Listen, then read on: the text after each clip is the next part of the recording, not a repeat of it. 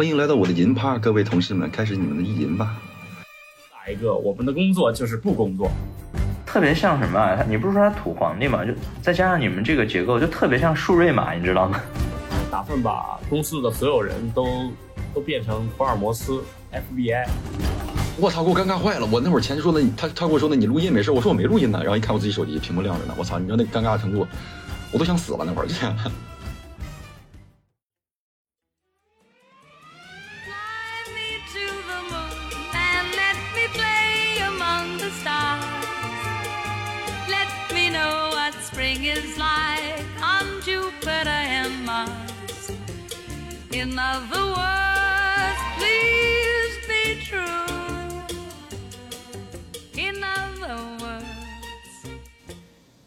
开呀，兄弟，哦，对对对，我先 好。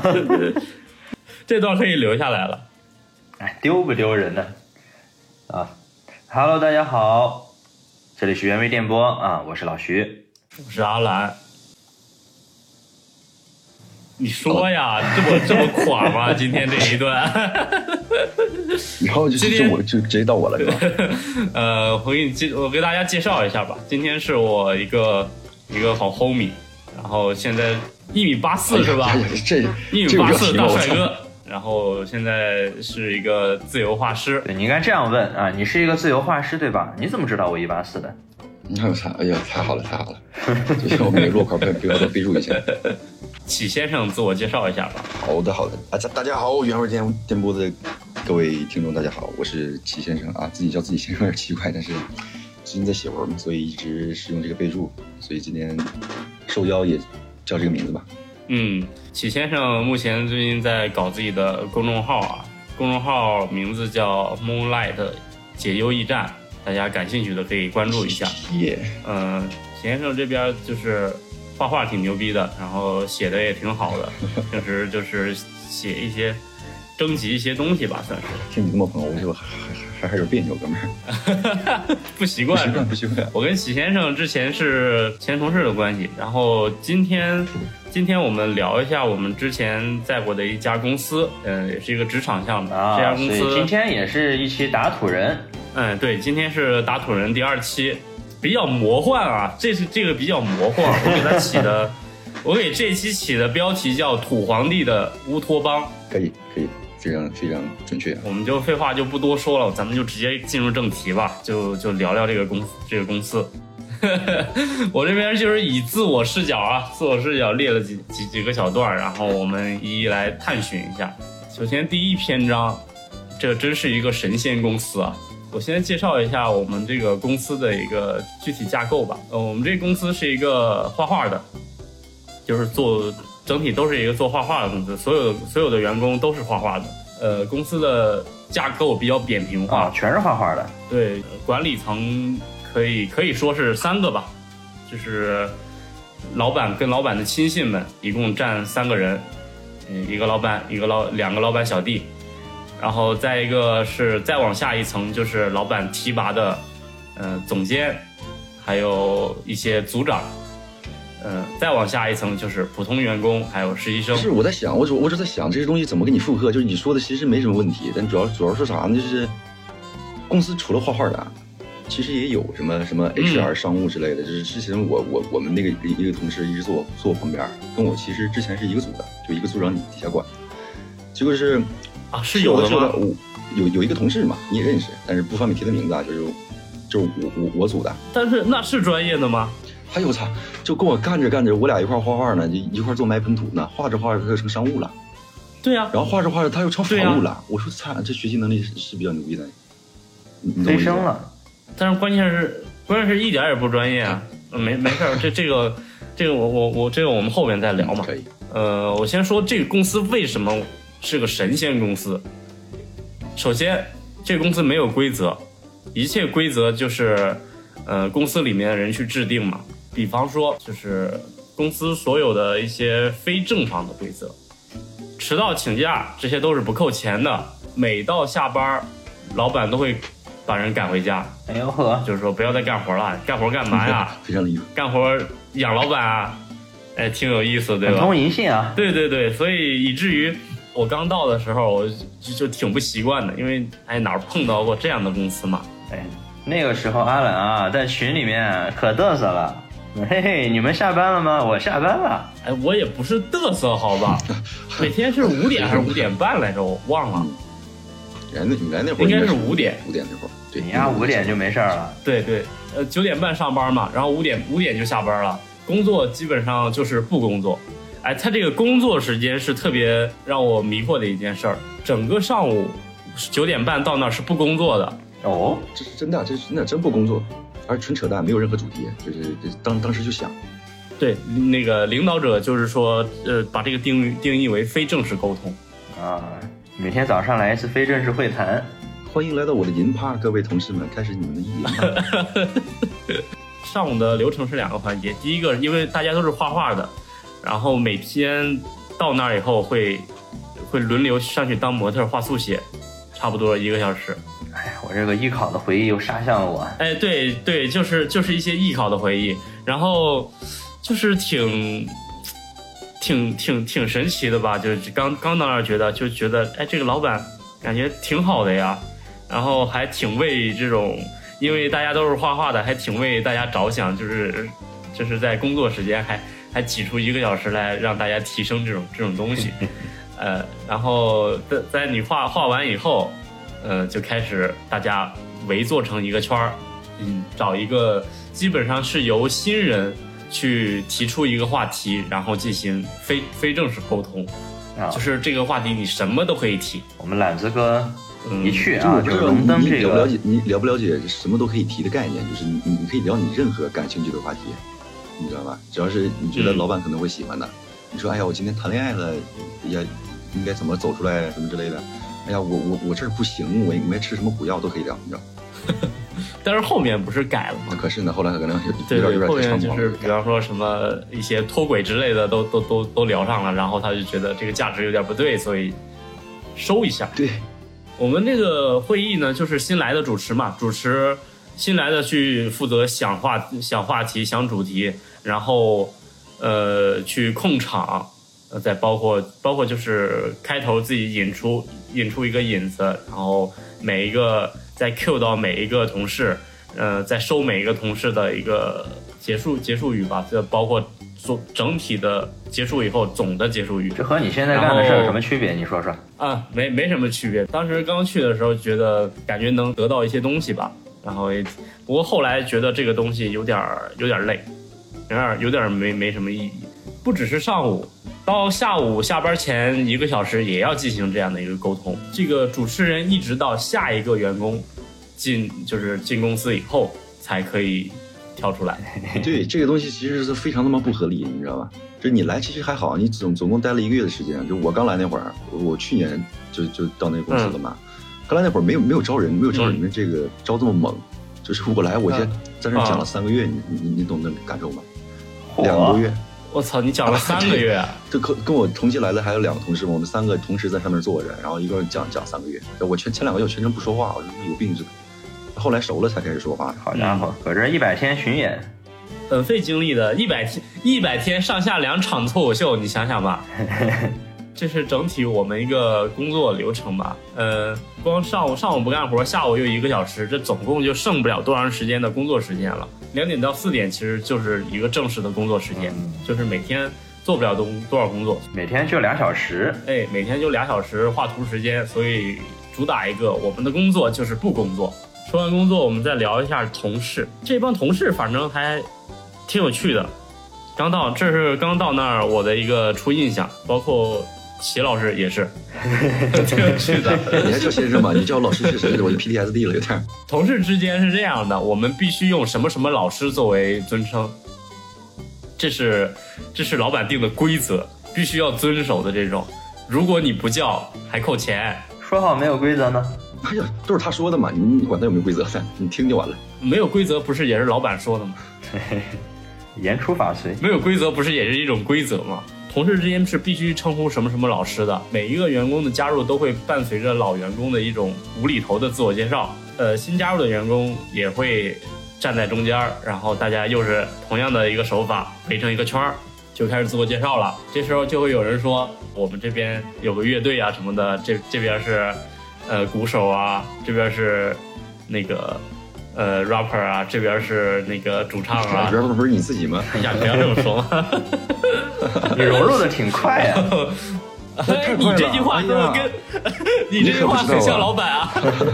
啊！我有当你们老板的潜质。就阿懒刚融入的时候可快可快了，很无厘头嘛，然后让大家就是让新员工觉得我操，这到底是什么呀？好像大家都是以不画画为为业在这儿在这儿干的。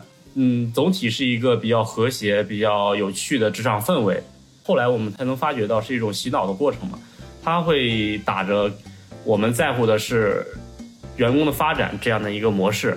具体的表现是，他会承诺所有人半年组长、一年总监的一个培养模式。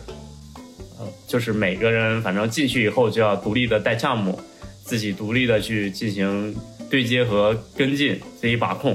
呃，总的来说呢，它是一个外包公司。刚进去的时候就会觉得同事好，氛围好，不加班，自己又又能独立的带项目，呃，呈现一个九五九五五加扁平化管理，再加人性化的领导。所以我当时就会觉得是多幸运啊，能来到这样一个神仙公司。啊，只要再过一年，我就是总监了。哎，对，差不多，甚至不到一年吧，可能就半半年多你就有资格了啊，这个十八道圣旨直接一日之内就给你升迁了。啊。还有一个新员工，新员工刚来一周是不用工作的，就是你到哪儿，老板就会跟你说，你的工作，你这周的工作就是去找一些同事去沟通，去认识。哦，如果说一一周之内记不住所有同事的名字，是要是要罚俯卧撑的。如果说一个月还记不住，就开始罚钱了。啊，既关心你们的基本功，又关心你们的身体。这乍一听没什么问题。嗯，对，乍一听没什么问题。嗯，就是想让大家，他强调一个沟通嘛，他觉得，嗯，他也是想把公司做大嘛，比较看重沟通这个环节，就觉得所有人都应该心往一处使，脑子往一处想。我为什么说是，对他为什么说是那个你不能细想呢？就是说，你说你新来的同事一个礼拜不工作，去找那些老员工跟他们沟通，为了促进想彼此之间的关系。你说你身为一老员工，你是一个什么心态？你搁这好不容易哎一下午一天就两个小时，自己可以画会画，哎新员工过来了，哎这个老师你你你画什么呀？你你好牛啊你这，你受不了的。嗯，是，都已经，因为因为我们的什么所所说的非正式沟通都已经很耗精神和体力了，我觉得嗯，到后面就简直是一种内耗了，所以都不怎么想说话。所以我在那儿待了差不多一个星期以后，我真的就是不想说话了，因为老徐也知道我平常就是很 很乐意说话的，阿兰老师，你为什么不想说话呀？这种阿兰老师，啊。阿兰老师，多叫你几遍老师。那齐老师在后来就是一种 哎呀，老师后来是一一种讽刺，对，后来然后我们就是进入下一趴吧，就感觉到这个公司开始有点不太对劲了。具体是怎么不对劲方法呢？我觉得，嗯，这个领导开始有那么一点点 PUA 的苗头啊，他打算把公司的所有人都都变成福尔摩斯 FBI。具体我一开始感觉到这个的时候是，我们公司是有商务组的哈，商务组就是负责去对接各个甲方公司，就是是要需求，就是去人家人家那个办公室什么的去去要需求，去谈合作。然后每每次都会派出个那么两到三个人去嘛。当他们谈完回来以后，哎，又是同样的一个场景，所有去过的去出差的员工坐在中间，大家同样哎过来围成一个圈儿。然后老板就这时候就说了，大家就去问他们问题，嗯，尽量想那种答不出来的问题，比如呢？越刁钻越好。比如说，老徐，你今天被派去，呃，一个艺术家的工作室。嗯这个工作室呢，嗯可能他可能又是一个起居室，又是一个他的就是办公室。可不吗？然后他就，然后这些所谓老员工他们就会去问了啊，他们家是马桶还是蹲便？嚯，这他妈图啥呀？图啥？图就是你的观察能、洞察能力，懂吧？咋的？我是迅捷斥候啊！哎，你是 FBI 呗？然后，呃，这只是冰山一角吧，就是这诸如这种问题还有很多，比方说，老板他们会问，呃，有有几台电脑，这都是小事儿了。电脑的显示器是什么牌子的？电脑的键盘上有没有落灰？电脑的显示器上有没有发现指纹？这个你去对接的这个公司的老板，他的穿着是什么？他穿什么牌的？他有没有他有没有系腰带？啊、他的腰带是什么牌子的？呃，如果你去人家家的话，呃，他有几双牙刷，就是他牙刷摆放有几个牙刷、牙杯，有几条毛巾。好家伙我，当时就觉得你是去谈合作，还是去他妈侵犯人家隐私去了？哎，所以这个问题真的是可以回答上来的吗？可以啊哎，，你别说，可以呀、你还真别说，哎，真能回答上来。啊，哦吼，哎，真的能回答上来，回答上来的，反正就已经是现在的总监了嘛。他拥看看人，家，因为，哎，对啊，人家拥有卓越的洞察能力，还有以及我会之后会强调数次的一个词语叫侧写能力。公司很强调这个的，公司很注重你有侧写能力的，你对你你对一件你对所有的事儿，你都要有一个反不馈。单是速写能力，你还要有侧写能力。对 对，你都要有一个属于自己的侧写和洞察能力，所以就引出引出，呃，之后下下面的一个呃关键点了，在这在这个公司里边说句人话，实在是非常困难的，就是公司的内部啊，它不管是工作还是说非正式的沟通，所有的人，所所有的员工都是以运用老板思维模式下的那种专业术语为荣，哎，特别是被洗脑比较成功的员工啊，嗯哼，呃，他们都会拿出这种老板很喜欢的关键词，比如说感官、侧写、维度、模型、洞察、感知、拿到、控一下、哎呦我操，守住，什么记忆点，还有什么责权奖惩罚，是老板的黑话语录。对，就是黑话语录。其实我对这个 也是模模糊糊吧。启先生能不能大概解，释一下这些词师给我们语？解释一下。不要不要再笑老师了，就是咋说呢？就是你刚才提到这些词儿，什么感官侧写、维度啊、模型什么之类的，嗯，其实都挺专业的，你知道吧？不管你单拎出来哪一个，嗯其实你细想，或者说真的去把它当做一个正事儿去认真对待它的时候，它都是一个非常好能帮助自己提升的一个一个一个感官吧。就像你说的，就没事儿说多加多加点记忆点，包括他说去别的公司看一些观察他们的厕所什么之类的，确实我最开始感觉是挺锻炼自己能力的。但是如哎，果说、我知道，对对没错，但如果说他就一直拿这些话说，就有事儿没事儿，不管是你吃饭，还是说你你你普通聊一个普通的天儿，你画画什么图，说这个东西，哎你你你这个节奏感，你你控一下，啊，你这个你这个 今天从这个东西你拿到了什么？你要从别人身上拿东西，这其实你说的多的时候就，就我不感觉是在提升了，我就感觉是是非常内耗的一个东西，你知道吧？哎，对对，整所以说的跟郭敬明写小说似的，真是。没有没有没有，其实这都不是最排斥的。没有不，那还不一样，那这这那那还那还不一样。最排斥的是什么？就是让让个人我个人特别不舒服的一点，就是当他说完这些词之后，他会潜移默化让我们也用这些词当我们的口头禅。就是我看那些总监啊，就看那些总监聊着聊着就跟他一样说的，哎呀，你今天拿到什么侧写？我的侧写是什么？哎呀，我去这边记的什么点？我我我我特别难受，你知道吧？我就如坐针毡。我说，哎呀哎呀呀，我操！本来一天听一个就就就够难受的了，现在你又来一个，然后紧接着这跟分化似的，整个公司一大半都这么说。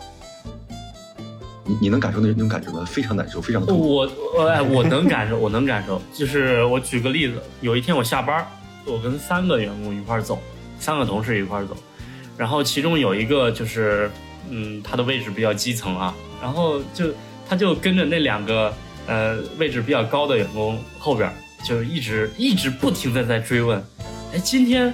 今天什么什么那个事儿，呃，就是说有三个层面，哎，我已经想到两个维，我已经想到两个维度了。最后那个维度到底是什么？就是那个孩子当时的表情，就是对知识的那种渴求，你懂吗？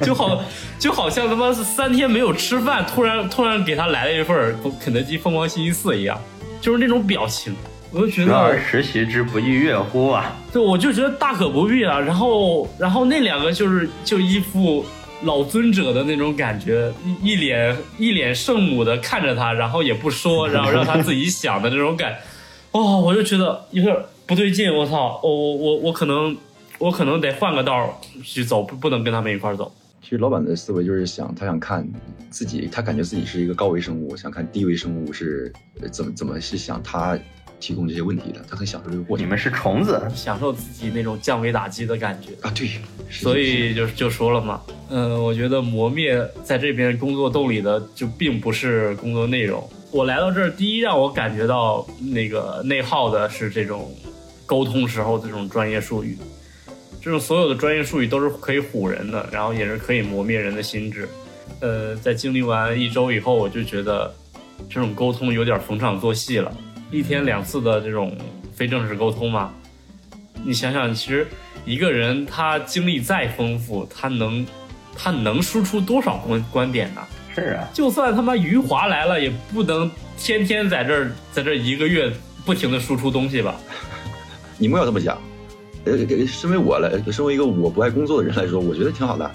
就早上过来先先先扯淡吧，扯扯扯一天蛋，晚上嗯。下班之前再扯扯一小时蛋，我就特别享受这个过程。你看齐老师就看得开，看看对，我齐老师，就就玩吧，齐齐老师。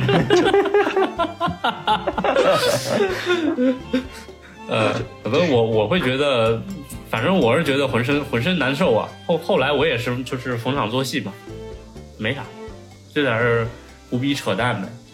嗯，但是刚来那两周真的是挺难受的，因为也是抱着想说好好去对待这个事情去，所以所以才去做的。我我到这儿的话，我到这儿的话就就是觉得干一天是一天嘛，就就想每天拿出不说百分之百了，百百分之八十去去诚心去对待这这件事儿的。但是每天就有新的理论和条条框框去推翻昨天的想法，因为如果说如果说你一个没有接触过这种这种这种模式的人来说，刚到这儿是会觉得啊，他们好牛逼啊，他们他们说的东西确实哎也在理，所以说每天就开始陷单两两周以后，我就开始陷入一种自我怀疑跟自我内耗中，就是感觉这个公司所有的发展跟我预期的不太一样，虽然他会他也会给予我一些东西，但是感觉总感觉哪里哪里怪怪的，可能这些东西也不是自己想要的那种东西。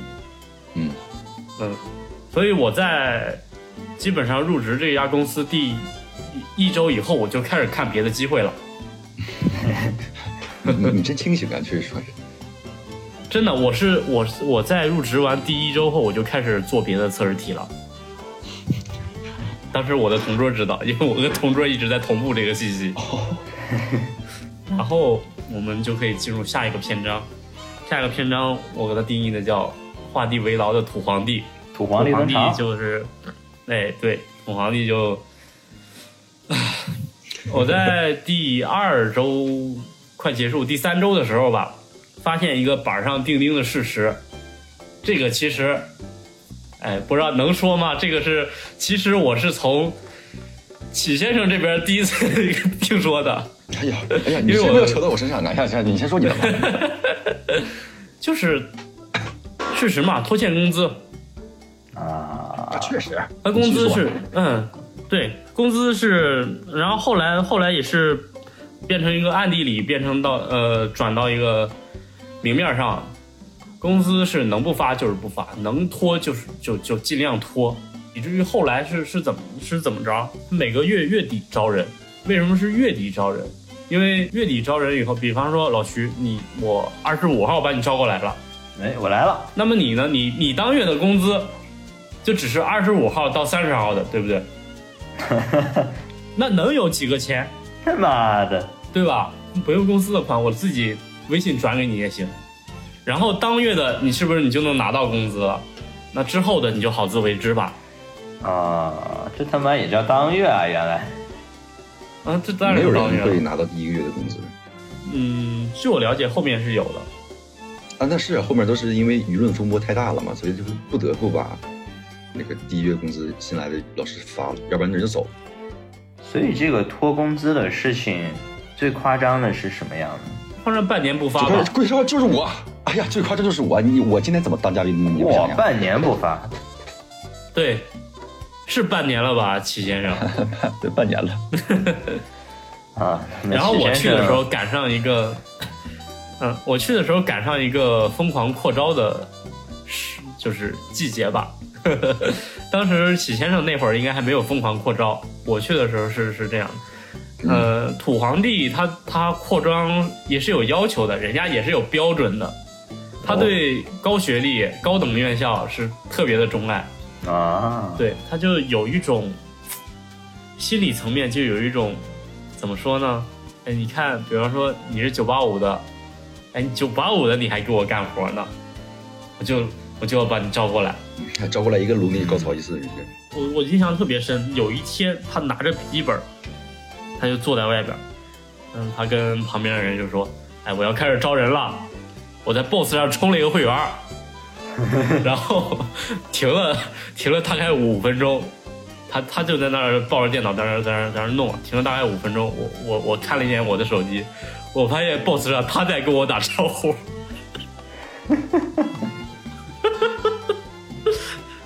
我当时是忘了屏蔽这个公司了，下午我当时立马就把这个公司给屏蔽了。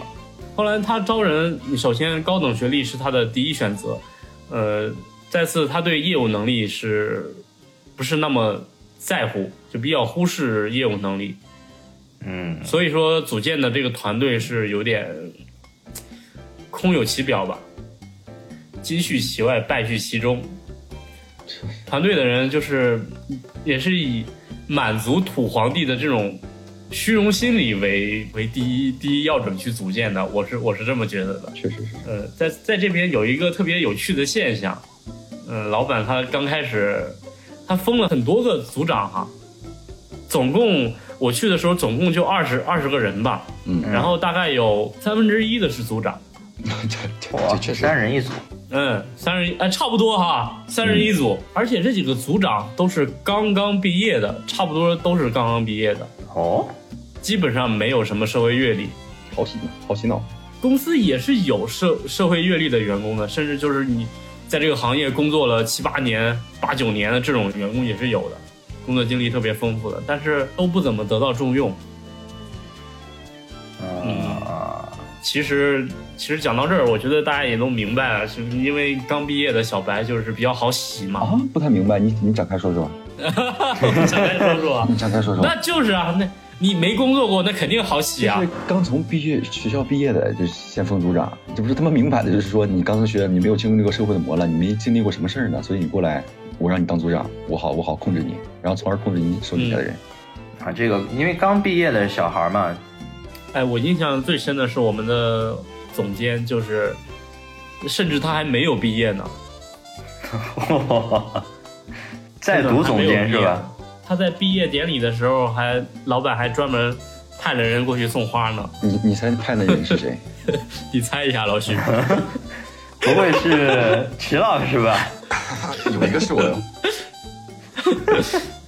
对，就是就是老板也喜欢搞这出。你在人生的关键节点上，我必须要，我必须要在场，体现出我的重要性，我要参与进去，你的重要回忆里都有我的影子。体现出我对你的负责，体现出我对你的培培养。你只要听命于我，我就会给到你想要的东西。老板的护卫队嘛，对，老板的老板的护卫队亲友团，然后就是组建一批这样的人，在这边画地为牢嘛。就是提到我刚刚所说的，他一天的时间，他总会把几个组长叫到自己办公室里边。就是你本身一天就没有多少画图时间了，对吧？我刚刚也提过了，基本上也就两个小时了。但是这两个小时呢，他可能就会把所有的组长叫到自己办公室里边，啊、一顿输出，进行所谓的啊长者经验传传输和授导。对，说的什么？其实我我们这些基层员工是不知道的。对我们基层员工就在就在外边画图，就在外边闲闲扯淡聊天儿。那所以老板的亲信们会有工资拿吗？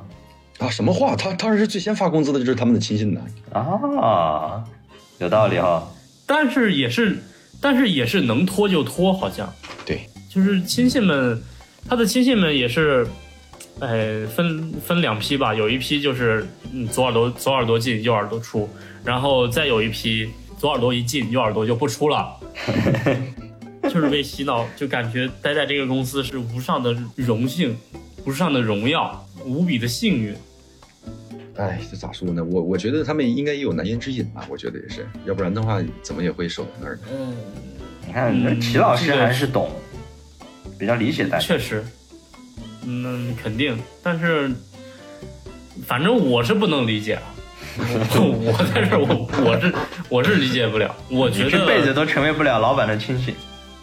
啊，对我我成为不了老板的亲信。我觉得啊、你你出来打工，你就摆正自己的位置就行了。操，你这你是你这样人得不到重用的呀，你太清醒了。嗯，这得到重用又能怎样呢？我给你一个封号，对吧？西伯侯。哎，我操！最近比较有区别吗啊？有有区别吗？你觉得？没区别。东伯侯、南伯侯，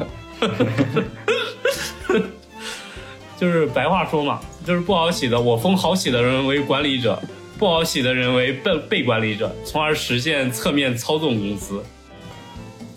嗯，很有点有点恐怖的感觉了，我是哎觉得。你你说这个就让我感觉到，感觉到特别像什么你不是说他土皇帝嘛？就再加上你们这个结构，就特别像树瑞玛，你知道吗？是不是把你们的皇帝来了？这个沙沙皇，哎、控控制几个沙兵，哎、这沙兵就是他的亲信。你要这么说，你就是在捧他了。你要这么说，他他还挺牛逼的，你别说，哎呦呵，对啊，他还挺厉害的，他他懂管理啊，至少。具体到底懂不懂呢？咱不知道。反正我我后来是觉得有点儿，他确实在洗脑，然后，但是洗脑的这种方式稍微有点拙劣。他被你看出来了。他会说你付出的，你付出的越多，从公司拿到的也就越多。但公司有什么可以拿呀？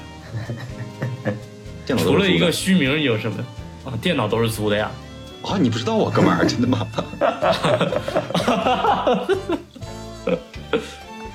电脑就那种幺幺零六零显卡的都是租的呀。对呀，用他的话讲，对公司负责的人就有权利制定公司的各种规则，然后利就是利用这种虚无的权利，造就出一种一批土皇帝的忠忠实信徒吧。不管怎么说，你们至少是有零食吃的嘛。啊，呃，是有零食啊，是有零食。嗯嗯嗯，我刚来第二天就被，我刚来第二天就就让皇帝的亲信去带着我去购物嘛，然后他基本上就是零食空了就会去买零食，呃，当时买了大概两千，我两千买了两千的零食，你是我有所有所不知了吧？你你来前一个月是是五千的零食，后来因为 哦是这样的，花的太多，就就专门给采购的人说，你要再他妈花那么多钱，就怎么样怎么样。后来就是变成两千了。之前就是太猖狂了，他之前就是老师在我们面前说嘛，零食还是可以管够的，就是你要什么你要什么零食就你去挑随便拿。然后我们 去拿的时候开始拿四车五车，这个现象从最开始的两千块钱变成五千块钱的时候，他就是兜兜不住了。他就专门把采购人叫进屋里，那个待了一下午啊，然后出来之后就变成两千这是一种，呃，这就是他的管理方法，其实。啊！这西伯侯，这是小我真的国国库不够了。哎，是我跟你，不是你没发现吗？你没发现他每次都是啊，先给你来一张空头支票，然后发现哎不行了，就把那个就找抽一个人当当那种替罪羊叫过去，让这个替罪羊跟大家那个什么，跟大家去解释这个这个问题。他其实很少去直面我们的问题的，啊，然后所以说，土土皇帝的乌托邦嘛，我而且他有时候经常就是不合时宜的进行自我炫耀，比如说他如果说不不开这家公司，他能拿多少多少钱呀、比方说，然后他就经常去找一个替罪羊去，就是我们一旦有问题的话，他就会他就会挑一个人拎进办公室，然后去把这个问题侧面的呃降维到这个人身上，让他去跟我们疏导。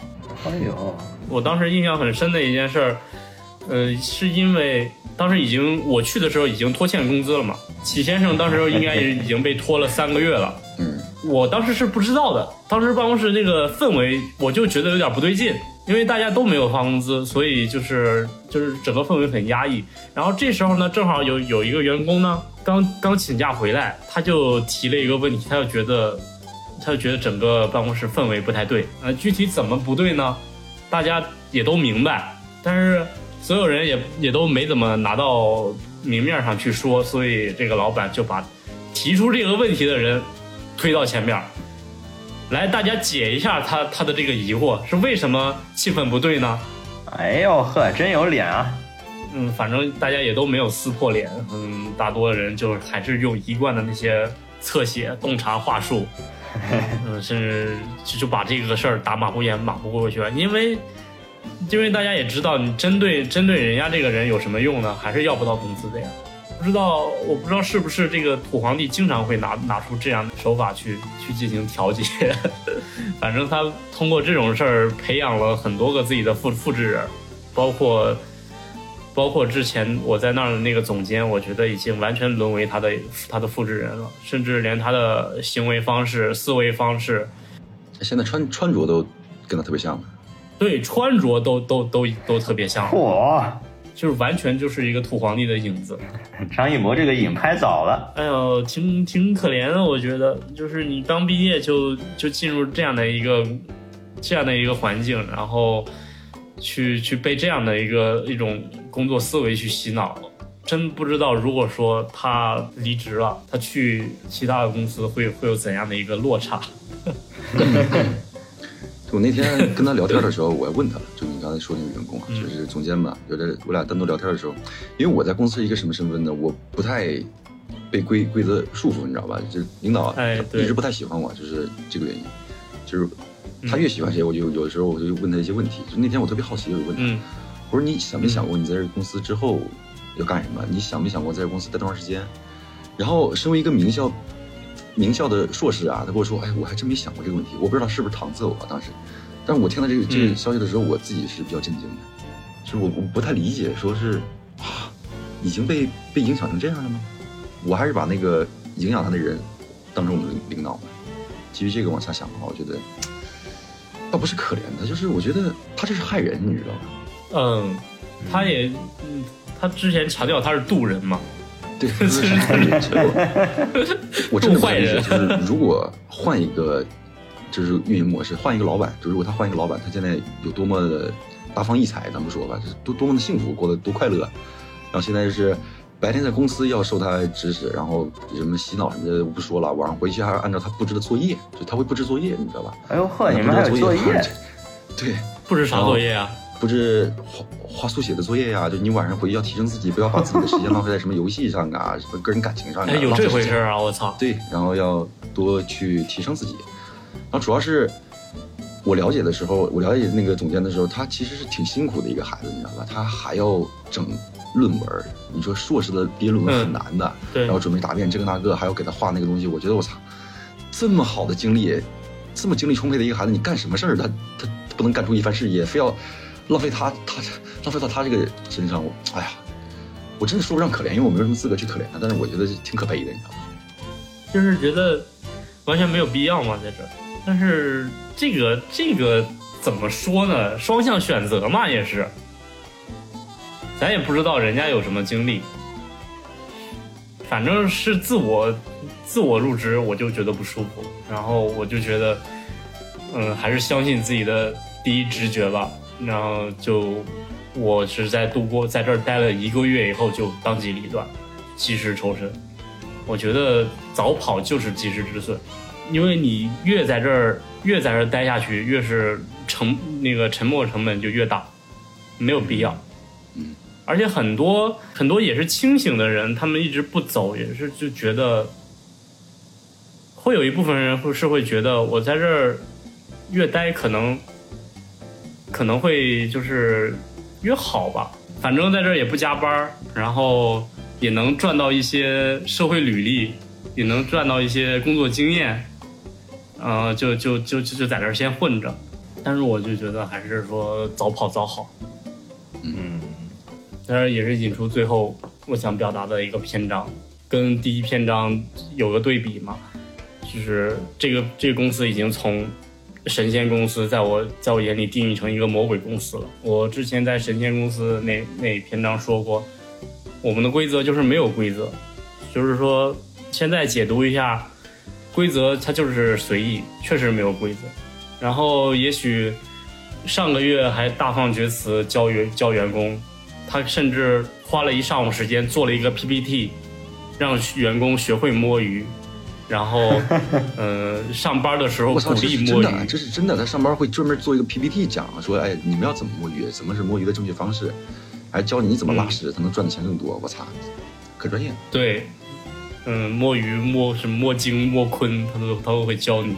然后下个月他可能就会因为某个员工摸鱼把人家开除掉。对反正也没钱然。后，嗯，我们的工作就是不工作。到现在的解读就是说，公司现有的工作业务能力根本不足以支撑一个这样的画画的公司去发展。所有的工作都是没有工作流的。他把那些他组建的那些总监啊、组长的这种他的亲卫队，只是每天叫过去在在办公室里边聊闲天，灌输他的思维模式，从来没有说在乎过项目，所以以至于他手下的员工都不足以完成甲方的需求，整个工作就是一团乱麻。那项目不得项黄吗？目黄掉啊，对啊，项目黄就是家常便饭了。基本上我在那儿看到过的、接触过的，好像现在是都黄掉了，人家都是直接不合作了。对，在这儿我可以插一个插一个故事，就是我你应该有有有有听说过，就是之前你来之前，我们公司是会派人，就之前那个公司啊会派人去外派，对，就当驻场。嗯，我身为驻场嘉宾之一呢，我就挺有感触的吧。嗯嗯，咋说呢？他根本就不是说要完成抱着一个完成这个项目去做这件事，他就是想彰显自己的专业能力，然后去接这个项目的。怎么体现？就是当时我们、哦我们被派去驻场的时候，三个人嘛，最开始三个人，后来变成了四个人。然后里面有一个非常厉害的老师，就社会阅历非非常的厉害，从一个特别厉害的大厂，就是嗯下来的一个老师，我们几个一块去的。去的时候，我们最开始嗯对完项目以后，整体整体过程非常的顺利，我们也是按照那个顺利的过程开始继续往下推嘛，就做图嘛。做了第一版之后，嗯你知道来非常离谱的事儿啥吗？就是我那个老板带着公司里就不让公司其他员工干活了，让他们自己做 PPT，朝前帮画画的做 PPT，做完 PPT 之后一个一个嗯带过来筛选，筛选一个最好的过来，重新给甲方提方案。就是我们几个驻场的已经提前跟甲方把那个方案对完了，我们开始实施了，他要带一个新的方案过来。我操！我当时就不太理解这个这个行为是什么意思。我说，不是他们明明挺顺利的吗？你干嘛要他要嗯要自己过来给自己公司的人添堵呢？然后嗯按他的话说就是，哎呀，我们要锻炼不在场老师的那个，就你们去驻场了，你们是进步了，但是不不去驻场的老师也要进步嘛，要知道整个过程嘛，也要让他们做 PPT 嘛。我操，美其名曰是这样的，实际上就是他妈给我们添乱的，你知道吧？非常离谱。后来就是我经历完驻场，我回到公司之后，我在听当时没去驻场老师跟我们讲这个事儿的时候，我他妈是其实是非常不理解的是啥？就是他整体过程，包括是他给甲方不供提呃不断提供新方案这个过程，都是为了凸显他的专业性。他根本就不专业，就为了凸显他的专业性，说哎，你们最好这么做，这样给甲方一看，哎，甲方就听了，这一个新的想法，然后巴拉巴拉一堆一堆，就像你妈就是大厂里不干活的那种傻逼老员工，然后一直开会的那种人，感觉是一个意思。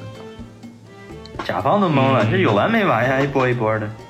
我操！我有时候就是我们驻场的时候，我都看着甲方其实有点烦了，你知道吧？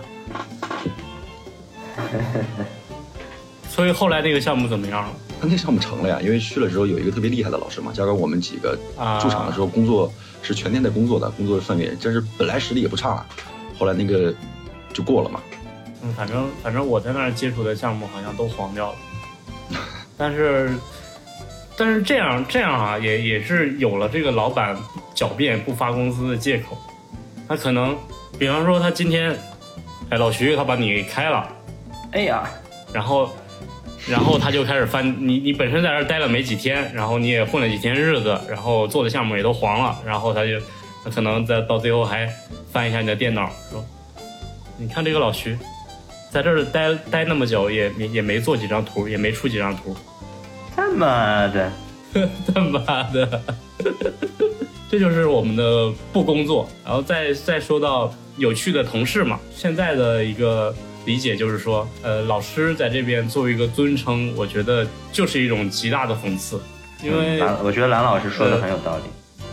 嗯，是的，徐老师，那个我们这边评级的才叫才叫老师。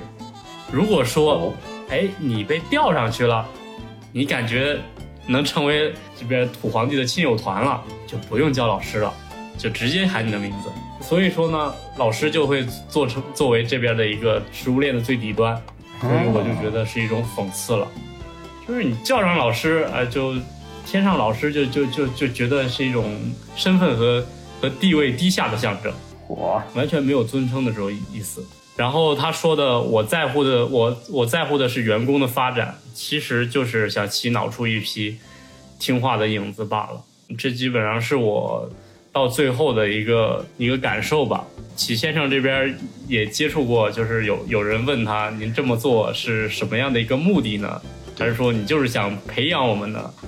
像您说的这种，真的不求回报的去渡人吗？然后，启先生可以聊一聊他当时是怎么说的吧？阿兰，呃你这个，我觉得你这个自我定位就有问题啊！你也不是什么管理层，你怎么能不叫人老师呢？其实阿兰老师主要是说，阿兰老师主要说的什么？就是他说是为了讽刺老师这个这个事情，他并不是说呃怎么样怎么样，就是你本来是平级，就是最底下最底层的员工叫老师，不是底层员工就不叫老师的。这本来潜移默化就给我们造成这个老师就是一个贬义的意思，就是他给我们潜移默化在输出给我们的一嗯个概念，对吧，阿兰老师？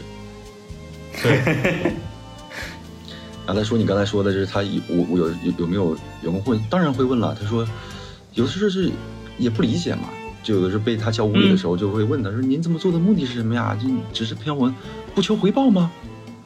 然后他非常棒，他我跟你说啊，当时就给我已经给我洗了，我当时就已经非常把他贡献为神了。他说来的老师直接都是项目经理了，半年升总监，一年会有自己的团队。我是抱着这个态度是培养你们的。你想想看，我现在这么做，你们受我的影响，以后如果能帮到你们，我不求回报的。但是，如果真的有老师一直听我的，一直听我了，成了总监，并且有了自己的团队，他们肯定会诚心诚意的回来帮我的呀。毕竟我招进来的不是白眼狼，我招进来的人我会筛选的嘛。操，这时候你你你有什么话说？你没话说。我说我操啊啊，确实没话说。啊，谢谢你，那我就一直听你的呗。这这 PUA 的味道非常重，你知道吧？啊啊，嗯，所有人进去以后出来就感觉，感觉就是压力很大吧。嗯、我在那的时候，就是有有一次特我特别我感受特别深哈，他当着所有的人面点了几个组长，呃，比方说老薛，你现在是组长嘛？哎，老薛，你今年八九月份准备走，哦，走的意思是走人哦，要要开我啊。啊？然后齐老师，你你今年六月份，你守得住就守住，守不住你就走，哎呦我操啊，那味儿来了啊！那味儿来了，对吧？嗯。然后对，这就是守住。那具体是守住什么呢？守住什么呢？嗯、我后来也问过这些让守住的人，他们说他们也不知道让守住什么，我不知道我要守护的东西是什么。就是经常会有这种很难理解。哎呀，那图啥呢？他可能也是造成一种压力吧，就是因为他也不知道该怎么管嘛。后来也会，后来后来就是下面的人也会说，也会觉得他是在做一场大型的人性实验。我是社会学家呀那属实。是高估他了，那属实是。嗯，是，反正也没钱给给我们发嘛，招一批人过来在这儿做个围城。所以，即便到现在，这公司没有背上什么法律纠纷吗？呃，主要是我那个纠纷它还在过渡期，你知道吧？因为你想想，如果说仲裁的话，我们受理受理这种公司应该是到二级了吧？因为一级应该是那种农民工，嗯，所以它进度会非常慢。非常慢说实话，他这种他这个公司他成立的时间本来也就不长，齐先生这边应该是拖欠的最多的了，然后其他的人拖欠的，呃，最多也就一两个月的工资。这个如果说去仲裁受理的话，基基本上就很很难，估计得等个大半年，甚至一年。性价比也确实不高。对对，而且很累，就是所以很多人就放弃去去仲裁了嘛。总之，反正这这个公司故事就还在继续，真贱啊！一批一批的人就是在这儿人来人往的，然后还是那种一一如既往的话术，一如既往的 PUA，还是铁打的在拖老板欠工资。呃流水的护卫队，我走之前，他还甚至还扩招了一个黑人兄弟，津巴布韦的。津巴布韦，那个那个我听说那个没有歧视个的意思啊，只是是啊，对，咱没有，咱不是是歧视黑人，对，对我们嘲讽的是这个老板他本身的行为，他把黑人招进来，不是说不是说这位黑哥们儿他是有多强，而是说只是因为他是黑对，人，只是因为他是黑人，他是国际友人。好家伙，多样性是吧？我是听说这个国际友人连 PS 都不怎么会用可能都都学饶舌了。那咱就不了了之了，不得而知了。啊，这个你不知道是吗？这我我这我没见过他。哦，后来是分了 A、B 厂是吧？对，后来分了 A、B 厂，然后那会儿我我因为新冠嘛，就就是嗯二阳，我在家休息来着。这也是一个可以聊的。对，二阳这件事其实也也挺有意思的，就是之前之前是啥呢？他专门找个人，你知道吗？他在公司里专门找一个自己的亲信，然后拿之前一位老师阳了的那个那个那叫那个叫什么新冠测试纸，然后发了个朋友圈。他想测看哪个老师就是在这儿看完这个东西之后直接请假，然后那会儿他发完之后我是真阳了，我买的游戏我测完以后我是真阳了，我就我就我就我就躺嗯我就家躺着了嘛。结果跟我同批阳的还有两位老师是，我们是再三确认我们我们几个都是真阳了的，就真的感觉到腰酸背痛、二阳嘛，虽然没一阳那么严重，但确实是阳了的。结果在他眼里是什么？你看我刚让老师发个朋友圈，你看这几个人就装阳，开始装。哎这个老师肯定是提前串通好的，然后就开始在公司里一顿他妈污蔑我们，说你看你看这肯定是一伙儿的，啊这个不行那个不行，他们几个你们以后要多多加小心啊。然后就是我阳了恢复之后回公司，不是已经开始分 A、B 场了吗？我在我我被分到楼上了，我看所有老师看我那当时在场老师看我的眼神其实是有点不对的，除了之前跟我关系好那几位老师啊，我不说，嗯就比如说被被他洗脑特别严重的几位老师，这看我的嗯看我的眼神其实有点不对，我他妈巨他妈恶心，你知道吧？嗯，那越发的洗脑严重了呗。对，我操！我说他说啥你都信啥？哦，我还主要是我还不知道他说了啥，你知道吧？这样你回去之后嗯态度跟之前不一样了，然后很在他们眼里，你就是殷商的罪人。哎呀，这太太对了，我就是殷商的罪人。哎，他经常造这种假药。哎，对，可不嘛，可不嘛！你等会儿，我让我先说，就是等会儿我离我离职之后，另外跟我另外一个离职的同事，嗯其实之前是受他受用的，算是一位组长吧。然后他离职之后，他就造造人家谣，人家还是个姑娘，造人家谣，说是你看，人家走了之后拿我 boss 直聘的权限，在公司里，然后怎么着怎么着污蔑公司，就瞎瞎开权限什么之类的，就说人家。就是我跟人家私下关系还挺好的，我问人家有这事儿吗？人家说根本就没有，人家走了之后就再没用过公司那个 boss 了，然后他就觉得是人家一直在用他的 boss 直聘，就是散播一些什么不好的消息啊，然后给团队洗脑，说你这逼人，你看你看幸亏他走了，要不然也是祸害公司，是这样的。哦我被开除的时候是因为什么呢？是因为我欠我太久工资了嘛，我我就去录音嘛，嗯我录音不是被发现了吗？因为苹果傻傻逼苹果手机，就是你录音的时候它自己会亮，莫名其妙啪就亮出来了，然后就套路了。你倒是把屏幕朝下呀！我我就是没想，你知道吗？我觉得这应该不会自己亮吧，结果它自己就亮了。然后然后他场面一度非常尴我操。我尴尬坏了！我那会儿前就说的，他他跟我说的，你录音没事，我说我没录音呢。然后一看我自己手机屏幕亮着呢，我操！你知道那尴尬程度，我都想死了那会儿。然后然后我我不说这个，就然后就是他第二天就我俩之后我说我把录音关了，咱俩聊点儿呗，可以不放录音的，聊两句我走了。第二天就跟我说我被开了嘛，我被开了之后，你知道他跟我沟通的时候说什么？说我拿录音要挟同事。我说第一点，跟我录音的人他不是同事，他是你们公司的高管。第二点，他我并没有威胁他，他是说什么我要因为要公司就是这个行为是威胁他了。我说我并没有威胁，说如果你听公司录音的话，其实他是在威胁我。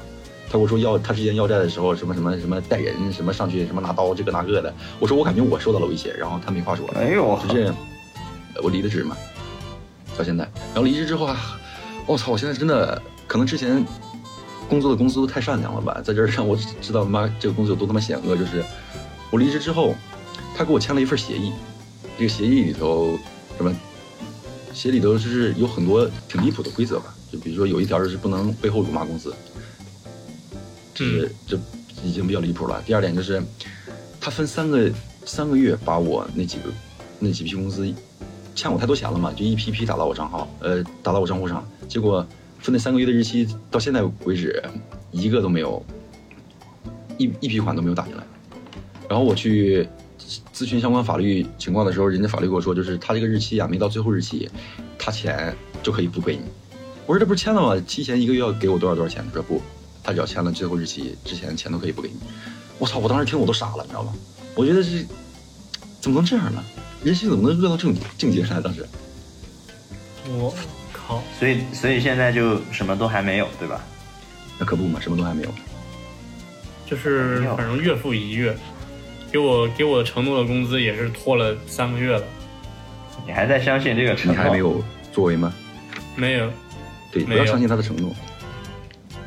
对，然后这这个时候，那个，嗯、我们的影子小总监还在还在给给在场所有他管辖的那些员工们说，已经走了的老师，我们都已经结清了钱，所以大家不要 不要慌张，这是 就是拿这种去，还是在笼络人心呢。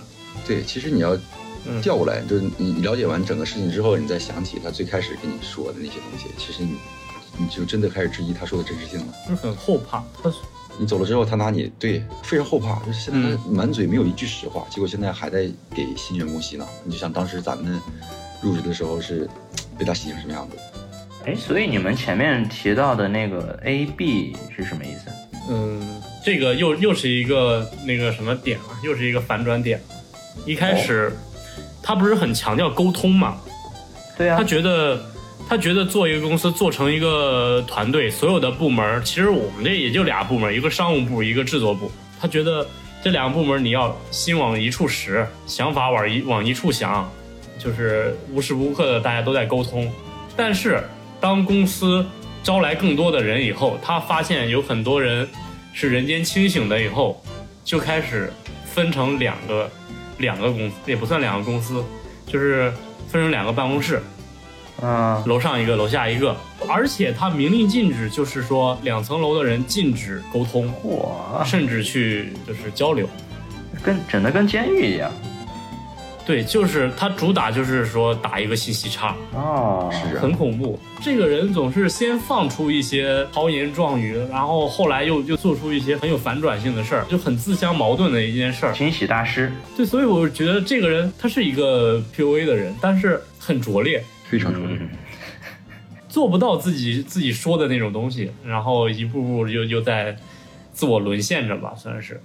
然后就是说，我我不是说了吗？他经常去去诬陷别人，去造谣别人。我走的时候请请所有的员工，就除了那几个高管去唱歌，嗯，然后当天晚上，其实我觉得大家唱的都还蛮嗨的，就是包括一些，包括一些那个被洗脑成功的人，我感觉他们也都，因为他们也没有发工资，所以当时感觉吼的还挺那个挺畅快的。结果呃，到了我走以后，老板把一些组长叫叫进去，就是说意意思是啊，我知道你们都去怎么唱歌了，什么什么什么，然后咋的？唱歌怎么了？但是你觉得，对啊，唱个歌关他什么事儿啊？他但是他就会觉得 你们，他就会觉得你们就是你们私底下去去去串了，可能会说我的坏话了这种嗯，哎呦，心眼子这么小啊！啊。然后他还造了一个谣，就是说，呃，我这边派了人，其实当当天晚上也录音了就当，时他这个谣就挺挺的离谱的。那不扯淡吗？这 KTV 录的音，谁谁哎谁不知道 KTV 录的音呢？他妈是能听清楚什么东西？那不就是唱歌吗？不是这录音能怎么样呢？对，能怎么样我们不？能唱歌吗？我们不能唱歌吗？对，你们谁谁唱的可难听了是吧？他他的意思，他的意思，他想他想去炸一个什么样的情况？就是说我录音了，你们谁说我坏话，谁心知肚明。结果我们没人说他坏话。对，其实我们当天晚上就完全没有提到过他。我好累呀、就天天见他那张大逼脸也很烦了，他妈下了班唱歌还要提他，他他多牛逼呀、太把自己当回事儿了。就是他经常去造这种谣，我觉得。这样的情况是，我觉得是从我走以后，他开始把团队去进行一个分裂，包括 A、B 厂也是一个分裂嘛，嗯，也而且也是让别人觉得，哎，你们之中随时有可能有我的眼睛，暗装，对，让你们觉哎12得你们也，你们你们可以随时沟通，但是我的眼睛可能也在你们中间。哎呦，狼人杀呀！这公司就是在玩狼人杀。哎呦喂呀！反正以至于后来大家，我觉得好像是清醒的会，应该也是越来越多了，不清醒的也是自甘堕落吧。不自甘堕落的都离职了。哎，用我的角度说是自甘堕落，对，对，不自甘堕落就离职，然后自甘堕落就就在这接着跟他混。可能我觉得有的人就是被拴住了，这东西就是就跟沼泽一样，你越陷你越走不掉。对对，就是沉没成本。大部分很多人就还是觉得，因为他本身招的人也都是小白，也都是没有什么就是社会经历、职场经历，然后再加上现在市场的这个行情确实不好找工作嘛，就会觉得我能先在这儿混着就混着。虽然没有钱拿，对，虽然没有钱拿，但是可能也会也会有点资历吧。但是这个行业啊，这个行业就是一个看作品的行业，在这儿是完全出不了什么作品的。好可悲呀！嗯，很，真的很可悲，所有的人，所有人都被禁锢到这儿了。我觉得，我认识的在这儿关系还比较好的一个同事啊，他是毕业以后，然后又去那种机构去学习，就已经是花了很多钱了，然后好不容易找工作找到了这家公司，结果就是一分钱还拿不到，雪上加霜啊！很多人都是雪上加霜。哎，所以这些人到底要怎么活呢？靠贷款，嗯，从家里家里边要钱呗。对呀哎呀，那能怎么办啊？还有一个女生，还有个女生，她是她真的是她在外边租房，真的是就是连，如果如果说再不发工资，连房租也要不也交不起的那种。她在要工资的时候，还会就是这些被洗脑的人就会反问人家说：“那那你男朋友是做什么的？你男朋友不会就是帮助你一点吗？”我操！我说那那他妈人家男朋友关你们什么事儿啊？关他妈你跟人家发工资什么事儿啊？是对啊，公司就经常会做这种，然后去去探你的底儿。有时候，比方说老徐，你今天生病了，嗯，然后我还想洗你，我想去探探你的底儿，这时候我就会要你的家庭住址。哎呦呵，干嘛呀？我们去慰问你啊，我们去买一批篮子水果，然后去慰问你。我可以拒绝吗？可以拒绝，但是拒绝的好像不多。如果说他们到了你的家，就又开始了，又回到人人都是福尔摩斯，开始测写可能。会去观对观察你家的厕所是是坐便还是蹲便，观察你有没有女朋友，观察呀哎，最主要观察什么？你到底缺不缺钱？对，啊，很恐怖啊这点。你要是不缺钱，那我估计也洗不动你。你要不缺钱，你要不缺钱，我就不给你发工资了。啊，对，我就先不给你发工资了。嚯，这么贱啊！对啊，他妈像你这种一看他妈在他妈三环住着住着他妈月租月租八千的房子，哎不发了，对，不发了，你自己活着先。哎呀，你他妈没钱还能住这种房子呢？哎呀，真的是，北京是一个包容性很强的城市嘛，如今也很不景气。这些我我也我也是相信这些人，这些被洗脑的人也是满腔热血的到这儿去打拼的，然后但是就很不巧的被土皇帝所画的这个牢笼所困住了。你因为一份工作经历就拿不起拿不起放不下的，就不得不在这儿内耗，接受着这个洗脑。对呀、这个阿懒当时刚来这公司的时候，我贼羡慕，你知道吗？我说我操，哎，这么闲但是你有没有？但是有没有就是就是说我当时是一直在觉得，我当时在给你复述这些这些事实的时候，是一直很心存疑虑的。啊是，就是你们所有人都在羡慕，确实，但是我是一直保持着不太对，不太对，就好像我们上一期，就好像我们上一期讲的那个漩涡的男主角一样，失去了，我一直是存存疑的那个表情。可能你当局者的话，感觉会比较明显。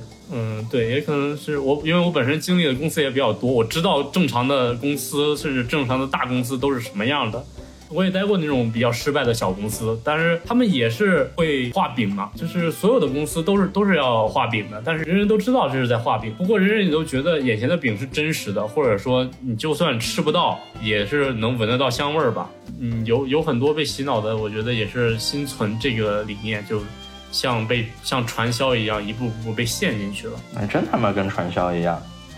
呃，甚至洗脑有一些人就会觉得公司是不是真的周转不开啊？要不你先拿我的工资去垫一下，发一下。我操，操，这人家听到可能会怪你哦。什么活菩萨呀？但是还是得说，这是事实呀、那确实，我还是希望能拉一个是一个吧，摆清自己的定位嘛。哪来这么多臭鱼烂虾那种公司啊？真是。真的会相信现在这个社会能在一个公司里面立足吗？能在一个公司实现财富自由？能在一个公司实现阶级跨越吗？这根本是不可能的。你又不是什么五百强五强，百强打工，你能你你你也得不到什么东西啊。那至少我真的能拿到钱。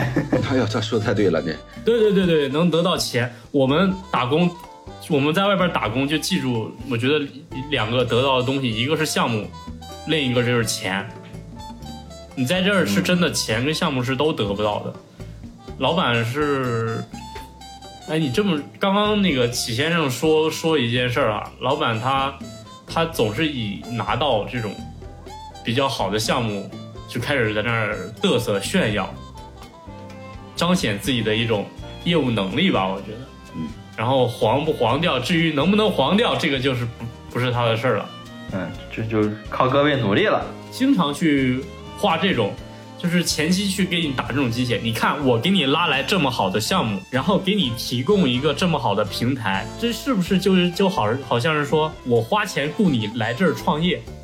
哦，你要懂得感恩呐。其实我刚到这儿也有这样的一个错觉，好像这个公司它是一个外包公司，但是让每个人去独立对接项目，然后什么就巴拉巴拉之类的，老板也不管什么，就真的好像是我进入到一家平台，然后我继续做着自由画师这样的一种职业。嗯，再往大了说，就是提供了一个平台，然后让我们自己去创业，自己去对接，自己去培养团队，自己去就是收款什么之类的。但是你要听他的，你要按他的思路走。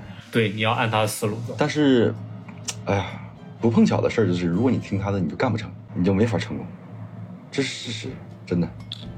就是比如说我进去第一件事是我之前带过项目嘛，我之前有带项目的经验，然后我来这个地方，我当时就是我不是不服管教，就是我挺不理解他一个运营模式的，就是说，当时有一天图啊，就是当时我被教育的一件事就是什么，就是周五那天，然后当时是甲方把需求新的需求提给我了，我晚上说各位下周一可能要辛苦辛苦了，然后这个项目可能比较急什么之类的。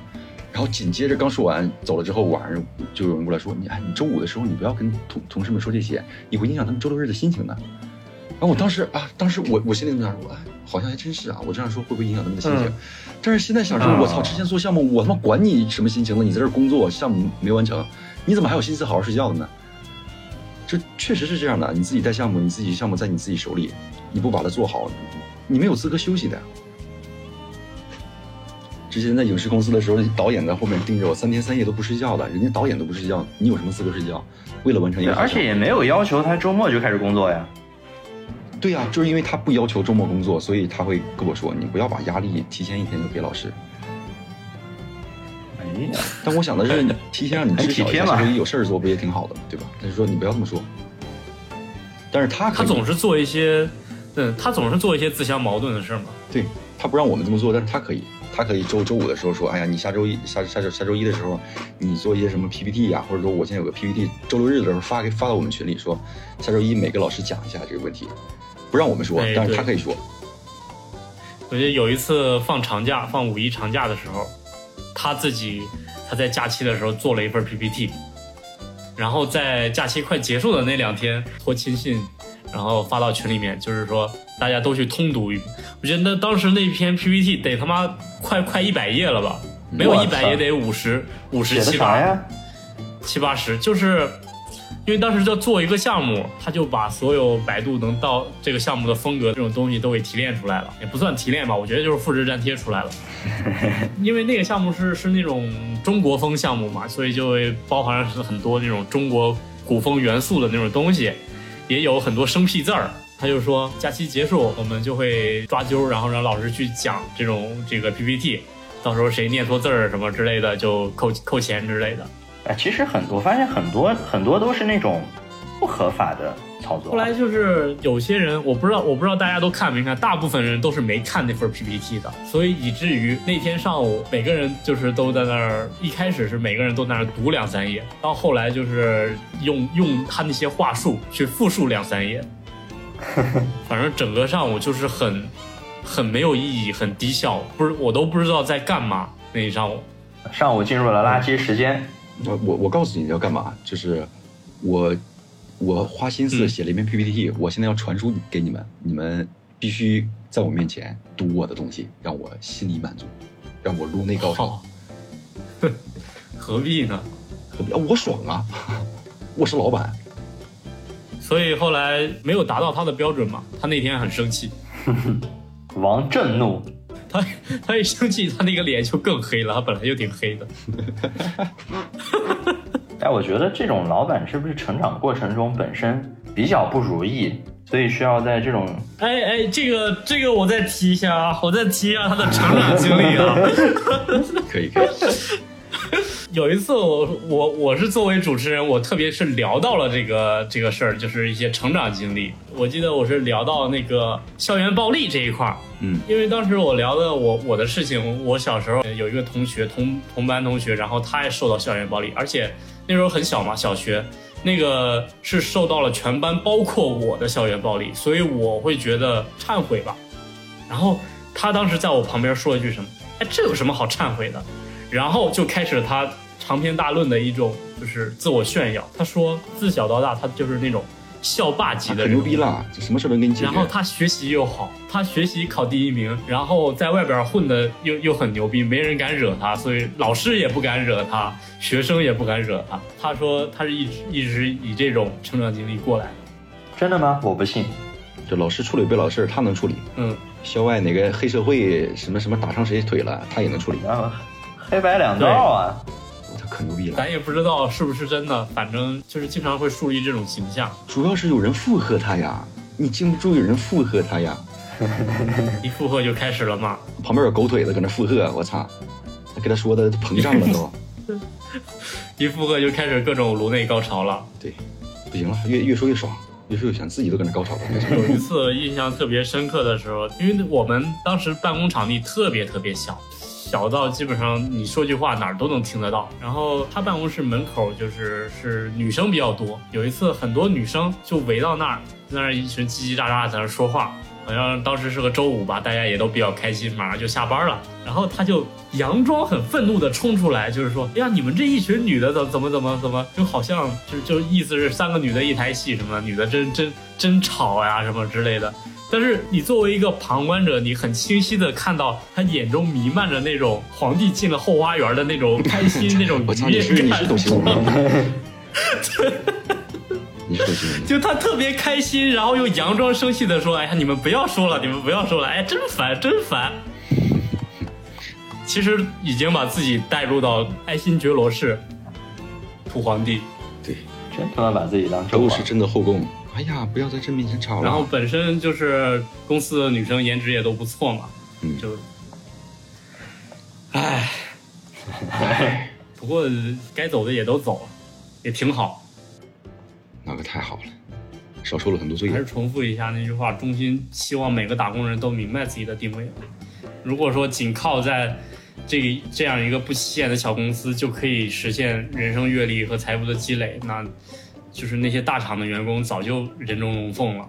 根本就没有任何财富积累。对不起啊，阿兰先生，打断你一下，就是根本就没有任何财富积累。我操，我必须要他妈说一个，我操，我说到现在我好像忘吐槽了一个事情，就是咱们现在抛开咱们俩之前那个公司啊，就是虽然说是签了合同说不能辱骂公司，但是也是避嫌嘛。就是抛开任何公司层面的事，咱们就单单只聊拖欠公司这个事情。就我觉得他妈不是人干的事儿，你知道吧？就我都不知道是有多畜生能都这么做到拖欠工资，然后在员工去跟他诉苦说：“哎呀，我现在过得多惨多惨”的时候，他能冠冕堂皇的说：“哎呀，客户没有发薪，那我就没有钱给到你们。”那他们之前说的话不都是放屁吗？自己给自己吹的，哎呀，我之前特别成功，我家里根本就不缺钱，我特别有钱，哪怕你辞了职，我可以把钱先垫给你嘛。结果到现在根本就不给，说：“哎呀，能不给就不给嘛。”按你刚才是说说的话是能不给就就不给，你根本就没有让我爽，你走了，那我凭什么给你钱？这是我特别嗯就是生气的一个点，就是这个，哎，就是我现在说的我就有点无力感，你知道，知道这感觉。这根本没有办法，那就是那不给你钱，你能怎么样，对吧？对呀、没有办法，你能去闹吗？我查了不能去闹，但是合同到期的时候可以去。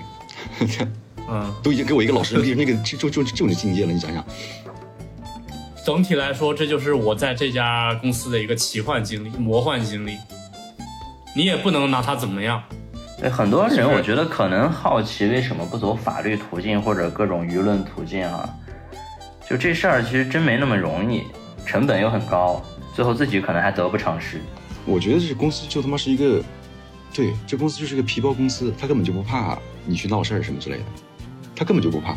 就是你到时候真的是什么法律仲裁，到时候什么劳动监察到他头上了，直接把公司一注册得了呗，我再开一个新的，不得了吗？然后提前把财产转移了，反正公司电脑都是租的，我怕什么？我我怕跑路啊。其实跑！这种公司跑路的还真挺多的。之前我听说过一家深圳的一家也是做这种外包的嘛，公司也是持续的不不进账，做的东西也都还行，做招的人也都还不错，嗯、也是在大量的扩招。但是突然有一天就直接开始收电脑，老板就直接跑路了，申请突然申请 破产加没了。他因为他申请破产，那个钱也不用他还了嘛，他可能直接就跑到国外之类的。嗯，好畜生、啊！还在兑现呢，家没了。聊这么多，就感觉 希望大家不要碰上这种无良公司吧。我觉得大家保持清醒吧。我觉得这种事情其实很容易避免。你保持清醒，你跟阿懒一样清醒一点嘛。发现不对劲是，对，发现不对劲要及时走，这是非常重要的一点。但是我跟你说，很多人他真的是不清醒的，不是说每个人都，嗯、因为我是没有什么太大的负担，但是有些人不一样啊，很多人他在他在这种大城市都是身上可能是真的有负担的，像小白们，他们就是刚进入社会的，他们会负担自己，如果真离开这儿找不到工作怎么办？我虽然在这儿也拿不到钱，但我出去也拿不到钱。这种心理好像就被他拿捏了，我在这儿出的。图不行，可能我出去也也没办法出图。他们可能会这么想，就是待在这儿真的只是一种沉没成本。你想想，每天都在这儿用被这种话术去 PUA 着，你渐渐的去不知道正正常的职场是什么样，这样你走出来也要一段时间，挺难的。就不如真的不如及时止损，当机立断一点。现在这种社会上的公司，不要说自己离过多少次职，这种是多么不好的一件事儿吧？我觉得现在公司什么离职之类的、跳槽之类的，特别特别正常。很多人还会觉得 HR 会不会觉得我就是跳槽跳的有点多，然后不要这么想。你就是看项目，你觉得这个公司这个项目能给你带来很多东西，这个是第一要素吧。哎，我说到这个，我在我刚来的时候，他这个公司在在那个在 Boss 直聘上还打着自己要研发什么什么项目的旗号，在笼络人心。不止不止兄弟，我基本上不止兄弟，我我插一嘴，我插一嘴，我插一嘴，就是因为之前我我我我当过面试官嘛，这个公司也会经常面试嘛，就包括你新来的时候，你也会参与面试，就是你来第二天直接让你去面试，就面试马上新来的人，我操，很离谱了。然后对你面试的多了，其实你自己会扇自己大嘴巴子的，有的时候你知道吗？就是晚上你会睡不着觉，白天因为公司上写的什么就是十三薪，然后嗯公司福利好，什么住宿报销啊，什么来往车费报销啊，就是各种福利写的特别特别好。就是你跟人面试的时候，你跟介他们介绍公司的时候，他们会有这种问题，说，哎，公司这些东西都是有的嘛，你还要嗯昧着自己的良心告诉他，对，这些公司都会有，但其实你自己工资都没发下来呢，你还要这么跟跟新人说，然后导致后来我就不想去面试了，就比如说一些。简历到我这儿的时候，我说：“哎，不要给我，我我不想去面，就会让推给别的老师去面嘛。因为这种谎，我真的撒的多了，就很很难受，很难受的。嗯，很违心哈。我操，真的晚上都睡不着觉啊！我说我白天怎么能能这么跟人家说呢？还有一次面试是面试了一个清华的清华的博士，就人家在读博士，然后把人家叫过来了，跟人说这公司在有时候跟人吹牛逼，吹这个吹那个的时候，我操，我真的，我说我配吗？我真的配跟人说这些东西吗？我操，我我，哎，就那那种那种自我矛盾那种感觉，伴着我入眠，就非常不好受的。对我他妈真该死啊！我我他妈真该死我幸亏人家清醒没过来啊！真的。哎呀，我真该死啊！很迷的。这个公司是我经历过那么家那么多家公司最迷幻的最迷幻的一家公司。也是挺迷的。对其他公司，就包括我们上一期那个职场片打土人的时候，我在吐槽我之前的公司，这公司可能顶多就是奇葩或者说很坑。但它正常，那你你你这个公司无法用无法用语言来形容。你就想吧，一个公司它连它连一个 HR 都没有。哎呦，在座的都是 HR 啊！啊，对啊，在座的都是 HR，可能可能那些面试的人连 HR 跟 HRBP 是什么意思都不知道。就是这样的一个公司，你觉得它能运营得起来吗？我记得安澜当时刚入职的时候跟我说，公司一一整天不干活，到点就被赶走下班。我们当时还在想，那这玩意儿是不是洗钱的呀？可你妈洗钱洗钱为什么会招一群插画师啊？你你干别的不好吗？哎，最后反正就是大家擦亮眼睛吧，希望希望全天下的打土人都能够都能够进一家正常的公司，然后一定一定，做自己想做的事儿。